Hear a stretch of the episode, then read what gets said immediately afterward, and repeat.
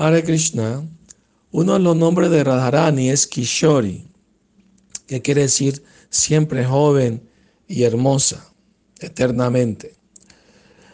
Había un hombre eh, piadoso, pero un poco materialista, que tenía una esposa muy, muy bella y se llamaba Kishori.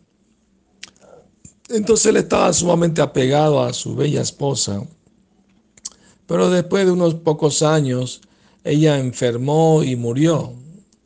Entonces el pobre hombre estaba sufriendo muchísimo por la muerte de su esposa y casi no comía, no dormía, estaba todo el tiempo triste, apesadumbrado y solamente repetía el nombre de ella, Kishori, Kishori, Kishori, ¿no?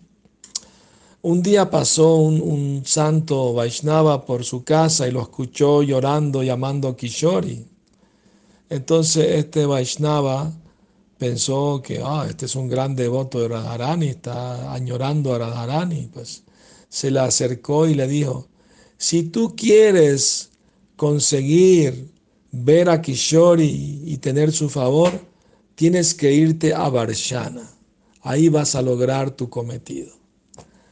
Y el hombre se alegró muchísimo, inmediatamente se fue a Varshana, donde vivió Radharani con sus padres, y ahí estaba todo el día llamando Kishori, Kishori, llorando y lamentándose, ¿no?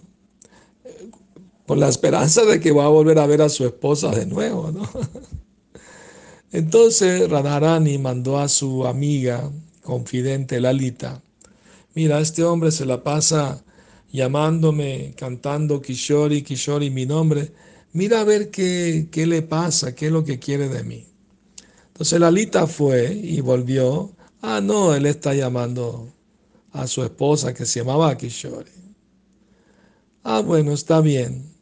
Pero pasó el tiempo y el hombre seguía llamando Kishori, Kishori.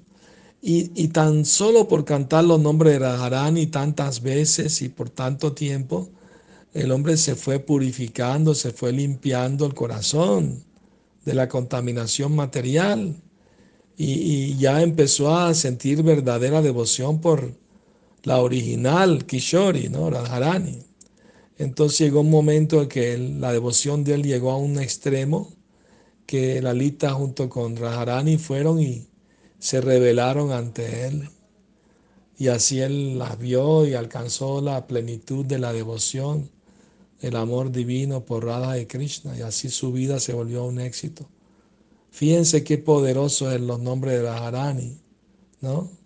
Que solo por cantarlos uno puede lograr a, esa elevada y trascendental relación amorosa con, con Radha y Krishna. Que tengan mañana un muy feliz Radhastami. Hare Krishna.